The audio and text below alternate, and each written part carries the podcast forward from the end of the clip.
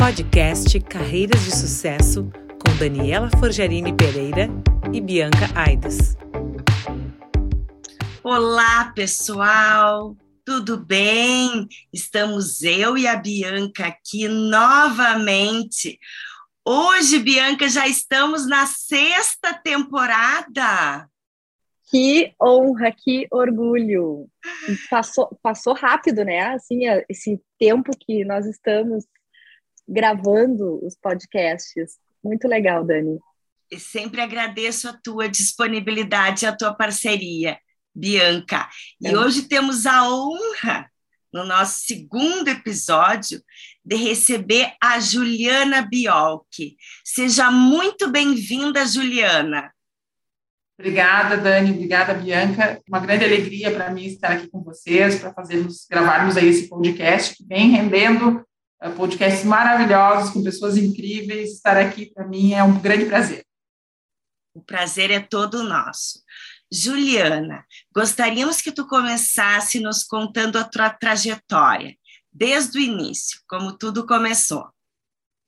Bom, vamos lá. Eu, eu sou, na minha família, empresária também, né? Depois a gente vai falar um pouquinho sobre isso. Eu sou a filha mais velha. Então, eu fui a primeira em vários aspectos, né? É, da minha família e fui também uma, uma aluna que começou muito cedo. Quando eu tinha 16, eu comecei a estudar direito quando eu tinha 16 anos, né? E, e passei no vestibular e fui seguir a carreira que era a carreira dos meus pais. E eu tenho um dado muito engraçado aí na minha biografia que eu gosto de contar, que eu tinha aqueles livrinhos, né, que, a gente, que as mães preenchem com os dados dos filhos, e a minha mãe preencheu tudo. O único preenchido é o meu, porque os meus outros irmãos, as coisas foram né, ficando diferentes, a dinâmica era outra. E só tem um campo que o meu pai preencheu. A pergunta que dizia, o que Juliana, quando crescer, vai ser o quê? E ele escreveu lá, advogada. Né? Então, foi quase uma, uma sentença, mas que deu muito certo. Eu amo minha profissão, né? apesar de eu ter tido uma grande ajuda para escolher esse, essa trajetória. E aí eu comecei a estudar muito cedo, me formei com 21 anos, fiz duas especializações, fiz dois mestrados, fui trabalhar na, na empresa do meu pai, na época, no escritório de advocacia, muito bem posicionado na área de crise de empresa, e dei continuidade a esse legado. Ao mesmo tempo, também desenvolvi uma carreira acadêmica, né, não só pelo estudo nos mestrados, mas fui dar aula no ensino superior, uma paixão que eu tenho. Acho que dar aula é um grande ato de generosidade que a gente pode exercer, compartilhar tudo aquilo que a gente conhece, estuda, aprende, mas muito mais do que dar é receber, né? Porque dar aula é um grande ato também de aprendizado. E fui trabalhando sempre com, esse, com essa perspectiva na academia, eu trabalho prático como advogada, me envolvi em vários projetos, sou uma pessoa que se move por desafios, eu gosto de inovação, né?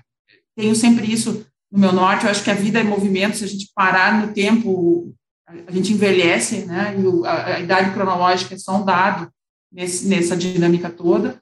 Mas hoje eu venho trabalhando, lidero então esse escritório da minha, meu pai iniciou, a Biolca Empresarial, é, nós somos hoje um escritório muito diferente do que naquela época, quando ele começou, né? E a história desse escritório começa também por uma experiência familiar. Meu avô, o pai dele, tinha uma empresa uh, do setor de alimentos que acabou entrando com pedido de concordata nos anos 70. Meu pai era estudante de direito e uh, ajudou esse, nesse processo, que acabou virando uma falência, se apaixonou pela área. Então, eu tenho sempre essa afetividade, eu com o trabalho que eu desenvolvo, eu consigo entender as pessoas que encontram, se encontram em situação de dificuldade, e eu procuro sempre nortear o meu trabalho, então, além dos aspectos técnicos da qualificação, é, também sou o ponto de vista da empatia, né, de entender a posição do meu cliente, eu atuo majoritariamente para devedores, né, entender a posição do meu cliente e procuro desenvolver um trabalho dessa maneira. E tenho, nos últimos anos, olhado muito para essa questão da governança corporativa, porque me incomoda, sempre me incomodou esse aspecto de chegar na empresa muitas vezes numa situação em que a crise já avançou para né, patamares difíceis de reverter. Então, começar a pensar um sistema que pudesse prevenir esse tipo de situação. E aí migrei, né, também como, não só como uh, também desenvolvendo um trabalho nessa área, mas como, como objeto de estudo para essas questões relacionadas à governança corporativa de empresas familiares, que é a minha experiência pessoal, do lado da, da família do meu esposo, eu, nós também temos uma empresa familiar, uma família empresária. Eu sou escolhida da segunda geração é, de uma empresa que atua no ramo de transportes, uma família cujo principal negócio é uma empresa no ramo de transportes. Teve, fez 55 anos, então, esse ano, é, e vejo que o, como é importante termos governança, termos essas discussões da família empresária, da empresa familiar, da família investidora acontecendo o tempo todo para que os negócios fluam bem e se crie aí um sistema em que a família e a empresa se ajudem nessa dinâmica a se desenvolverem, né? as pessoas e o negócio. Então, essa é a minha a minha trajetória profissional, familiar, de vida, né? Essas coisas, essas dimensões todas elas se misturam e acabam uma, uma contribuindo com a outra. Juliana, eu adorei o início da tua da tua fala quando tu contas uh, sobre o livrinho esse de recordação que o, o teu pai escreveu que tu serias advogada. E aí me veio uma questão bem importante que as pessoas acham que falar bem é dom e que a pessoa já nasce assim. E tendo em vista, né, uma família, né, de, de advogados, enfim, eu te pergunto o seguinte: qual foi a, a influência da tua família no desenvolvimento da habilidade, da tua habilidade de comunicação? Ah, foi, foi essencial, Bianca. É, é, muito engraçado isso, né? As pessoas que passam por essa experiência da sequência ao trabalho desenvolvido pelos pais sabem muito bem do que eu estou falando, né? É, meu pai é advogado, minha mãe também é advogada, também atuou no mesmo escritório. Meu pai influenciou um irmão dele a se tornar advogado uma tia minha, irmã da minha mãe, a ser advogada também. Meus dois irmãos, nós somos três, estudaram direito, meu irmão é bacharel e minha irmã também é advogada, trabalha numa uma grande empresa de tecnologia de informação, já há alguns anos mora fora do país. Meu esposo estudou direito também por influência, então é assim uma vida em torno disso. Era o tema do almoço, da janta, né? A gente, claro, tinha aqueles momentos de descontração, mas fez muito parte da minha vida toda essa esse ecossistema, vamos dizer assim, relacionado ao direito, né? E principalmente ao direito de crise de empresa. Eu tenho memórias assim muito, eh, né, falando um pouco sobre dessa, essa questão do passado. Eu tenho uma memória na minha cabeça, eu tinha 12 anos e meu pai me levou junto. Como eu era mais velha e a gente tinha uma relação muito próxima, ele me levou junto visitar um cliente no interior aqui do Rio Grande do Sul. E esse cliente vinha numa situação de dificuldade, era um agricultor. E eu tinha 12 anos, eu nunca mais me esqueci do que eu ouvir aquela pessoa dizer, olha, eu não tenho, né, doutor Oswaldo, dinheiro para comprar o um refrigerante para os meus filhos no final de semana. Isso me pegou, assim, de uma maneira que, até hoje, né, eu, eu até me emociono quando falo sobre isso, entender a dificuldade das pessoas que enfrentam uma crise, né? Só que isso fez parte da minha vida e desenvolveu algumas habilidades, com certeza, né? Eu procurei também estudar muito eu acredito que habilidades podem ser, de alguma maneira, desenvolvidas nesse ecossistema, mas como, como profissional, e eu acho que isso é um traço também da, da profissional mulher, né, a, o aspecto técnico, para mim, também sempre foi muito importante.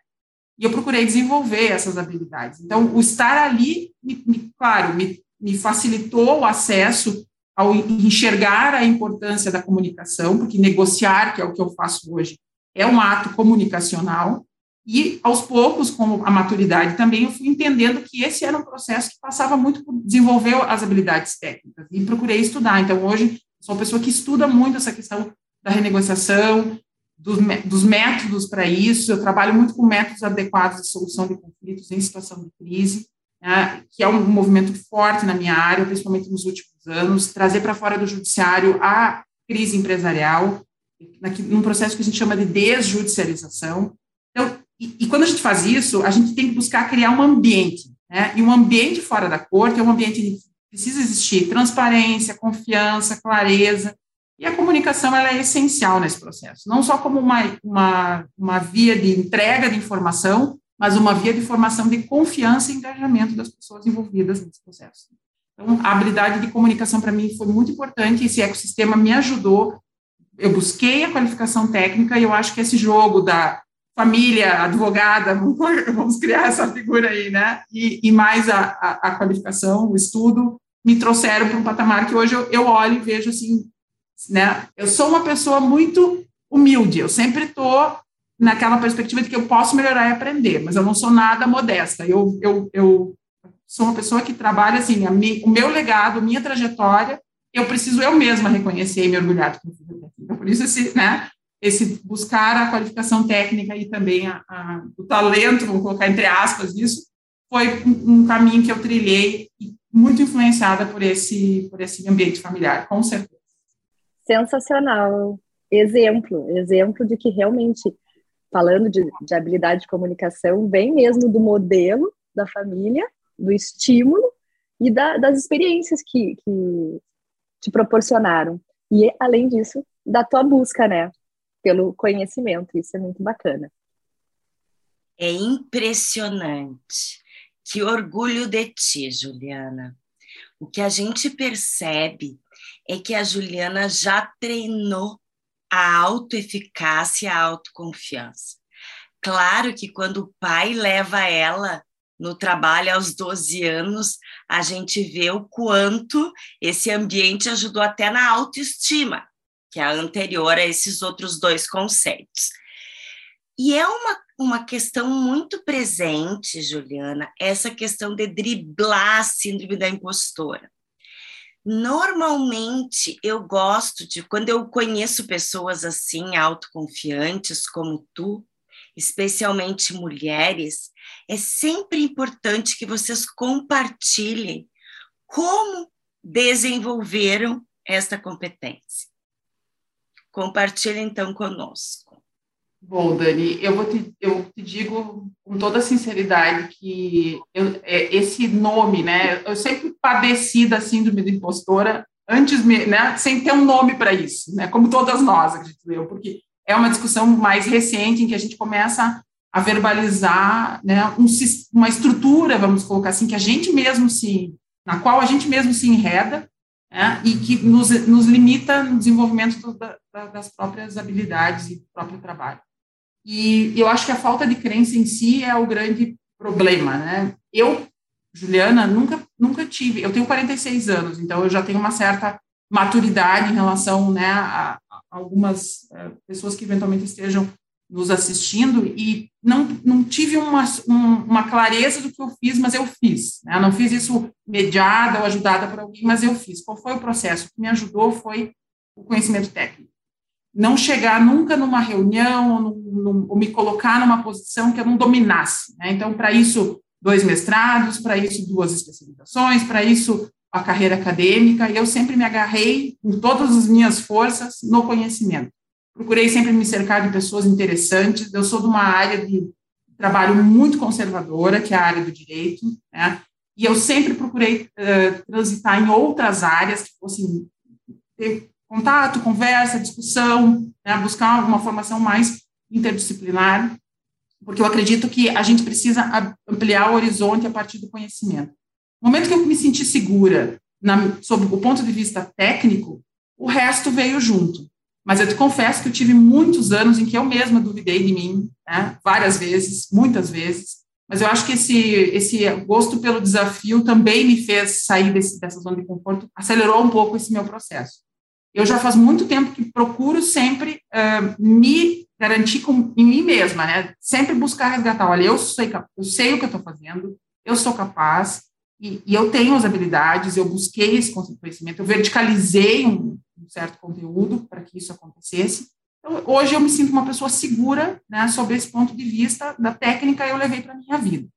E eu acho que eu tenho conseguido transmitir isso, porque quando a gente tem segurança do que fala, a gente acredita no que fala, isso vai para o trabalho, vira prática, vira experiência e também toca as pessoas, né? Então, eu, eu me agarrei na minha verdade, que foi construída a partir desse conhecimento técnico, e a partir do momento que eu me agarrei na minha verdade então, e me, me apropriei dela, eu comecei a ver que eu era muito mais do que eu imaginava que eu era, e que, portanto, eu era digna de estar naqueles lugares. Né? Então, por isso que eu adotei como mantra essa, essa frase que eu sempre digo, né? Eu sou humilde, eu estou sempre tentando aprender, mas eu não sou nada modesta. Minha trajetória, eu sei quanto me custou, quantas horas eu não dormi, as coisas que eu abri mão de fazer para poder chegar até aqui, né? Então, eu preciso me orgulhar disso. Às vezes pode soar até um pouquinho arrogante, mas é o risco que eu corro. Mulher empoderada assusta. Então, eu acho que é por aí que a gente tem que caminhar. É bonito de ver Juliana, porque quando eu ensino a treinar autoconfiança, uma das questões que eu coloco é faça uma lista de conquistas. e tu sem saber da técnica já faz. Então celebra e tu já celebra. Reconhece e se admira.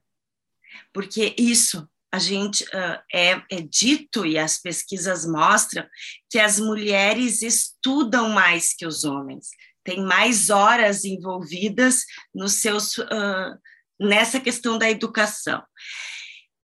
E é interessante essa tua competência, especialmente para a tua carreira de conselheira independente, Juliana, porque a gente vai estar em vários fóruns onde a maior parte das, das pessoas são homens. Então, eu gostaria que tu, já que tu tem uma bagagem grande como conselheira independente, tu nos contasse como é a tua experiência nesses fóruns. É, é, muito desafiador, né, Dani? Uh, me conhece, sabe o meu perfil. Eu, eu sou uma pessoa que gosta de tomar decisão, eu sou uma pessoa que gosta de fazer, né? Eu tenho um ritmo de entrega muito grande, eu sou muito presa no resultado. Quando a gente vai para um fórum em que as decisões precisam ser tomadas coletivamente, a dinâmica é completamente outra, né? A decisão estruturada, ela, ela cobra alguns, ela é muito mais madura e muito mais qualificada, mas ela cobra um preço. Para mim, foi a adaptação mais, e está sendo, né, a adaptação mais é, desafiadora, não, não diria mais difícil, porque é só uma questão também de mudar um pouco a polaridade e ter a clareza do que, da dinâmica que está acontecendo, e a tua ajuda aí nesse processo está sendo vital, né, acho que acelera essa maturidade, buscar esse auxílio de uma pessoa que faz um trabalho tão qualificado quanto tu faz. Uh, e então, eu vejo, assim, que mudar um pouco, para dar um passinho para trás, né, para poder avançar, sempre foi uma, uma boa estratégia. Um ambiente masculino é um ambiente em que a gente tem alguns, claro, desafios, né? Eu, particularmente, sou hoje a líder da, meu, da minha empresa, né? Exerço esse papel uh, no, meu, no meu negócio e vejo que eu tenho mais facilidade para lidar com homens que têm uma carga, uma energia feminina maior, né? Homens que têm em casa também mulheres que são é, como eu. E procuro as, me cercar nesse dia a dia desse tipo de visão de mundo para que o, o, essa questão de gênero saia da mesa e entre em outras muito mais importantes que estão relacionadas ao desenvolvimento do nosso trabalho.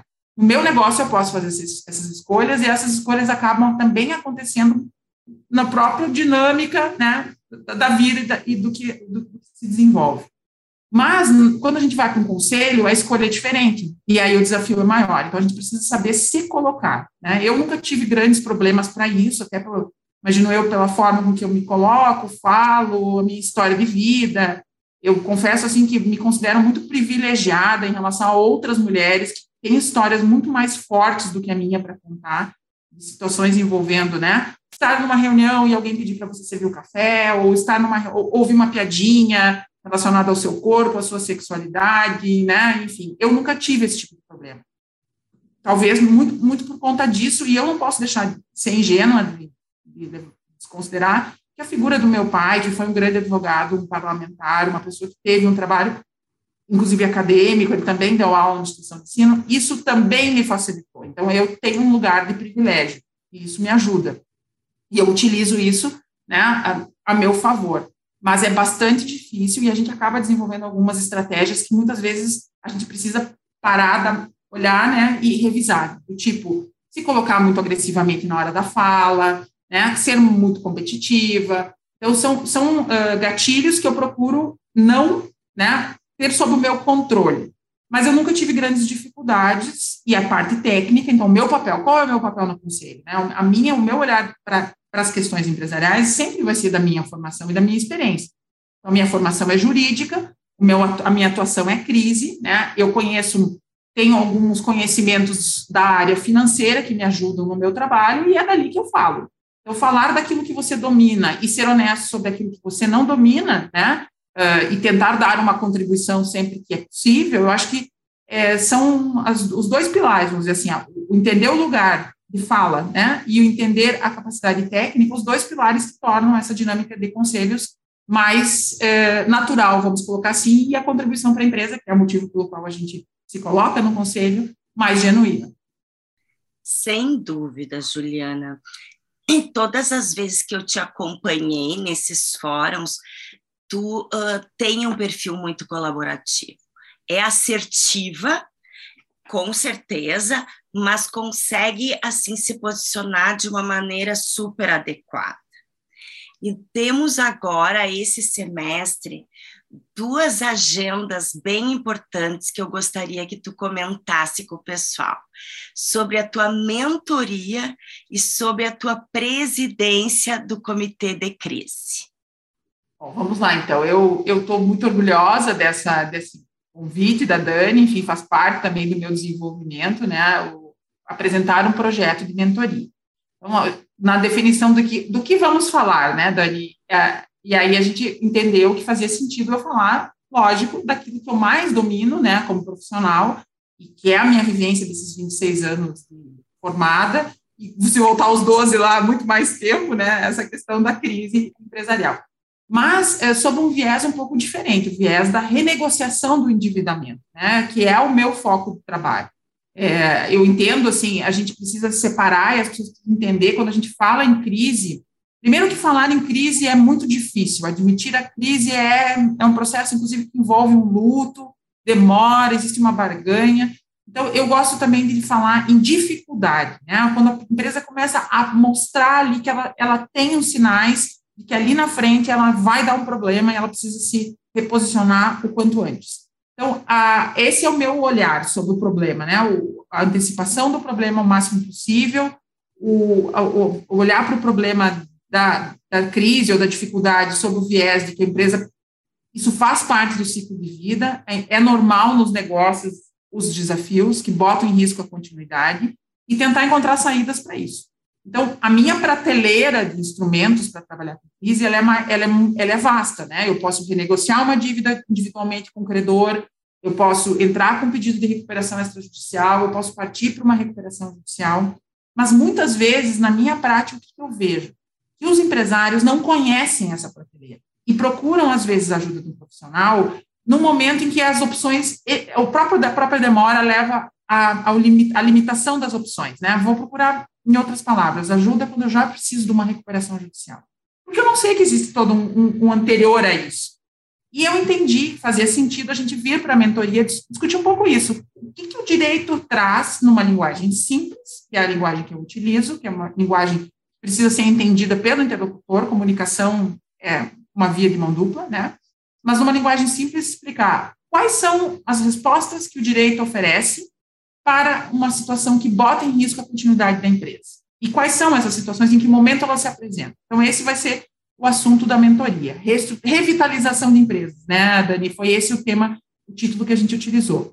E uma vez que a gente consegue identificar quais são esses desafios, um segundo momento, como que eu reestruturo esse, esse endividamento? Como é que eu renegocio, né? Então, a gente montou aí um projeto de mentoria em revitalização de empresas e renegociação de dívidas que é bem diferente, renegociar é muito diferente de negociar, é outro momento, né? ainda mais na situação é, desafiadora que eu, que eu acabo de, de, retratar.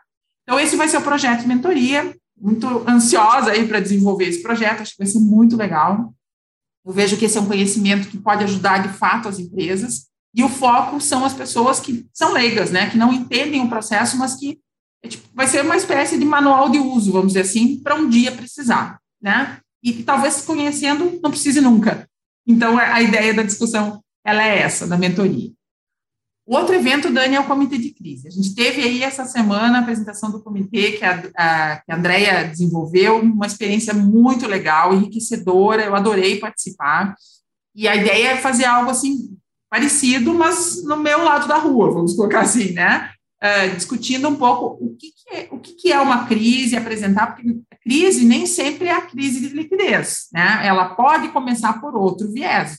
Crise de liquidez é quando a empresa já não tem mais caixa para cumprir com, com os combinados, com os contratos. Isso já é um ponto avançado da crise. A gente pode ter outras, outros momentos que, se não forem bem é, encaminhados, endereçados, levam para esse é, para essa situação né, de falta de dinheiro ou falta de caixa. Isso é, é o processo de declínio. A gente tem, inclusive, toda uma teoria para discutir isso, né? O declínio da empresa dentro desse ciclo de vida, assim como acontece com o ser humano, né? O declínio ao longo dos anos, na, né? Conforme a gente vai progredindo biologicamente, vamos colocar assim, a empresa também se, se, se depara com esse tipo de situação.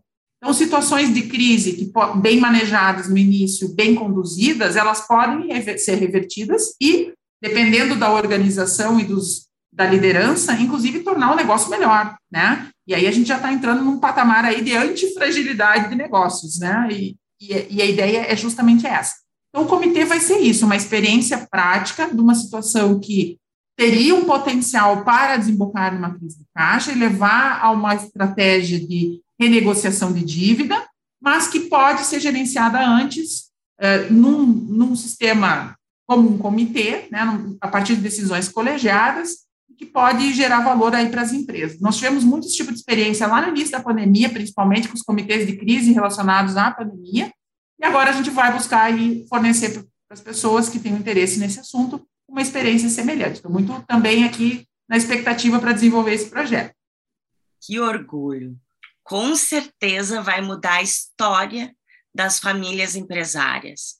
Porque se a gente for imaginar que a gente aprende de geração para geração, estas famílias, elas precisam às vezes mudar o conceito de que a crise pode virar uma oportunidade. Eu gosto bastante daquele livro Oportunidades Disfarçadas, que traz esse esse copo meio cheio de quando a gente vê uma situação e o que que a gente pode fazer a partir dela. E é uma musculatura. A gente pode desenvolver esses herdeiros para que eles possam reconhecer antes e prevenir, o que é algo bem, bem saudável. Com certeza. Deixa eu só ilustrar esse teu exemplo. Essa semana eu estive com uma cliente minha que me disse exatamente isso. Na crise eu me tornei melhor, mais eficiente.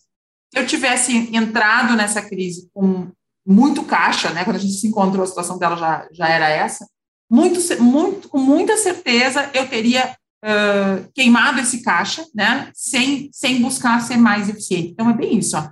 A crise, como tu disseste, é uma, é uma oportunidade, se for bem manejada, e saber fazer isso é uma musculatura, com certeza, né? A família empresária passa isso eh, de geração para geração, e a gente precisa sempre ter isso muito vivo na memória. Tenho certeza que todo mundo que está ouvindo aí, que é de família empresária, sabe de uma história desafiadora. Se a família tem pelo menos, se a empresa tem pelo menos eh, mais de 20, 30 anos até, né, desafios aí de planos econômicos e tudo isso, com certeza é, é, um, é um legado que se deixa saber manejar com, com, essa, com esse tipo de desafio.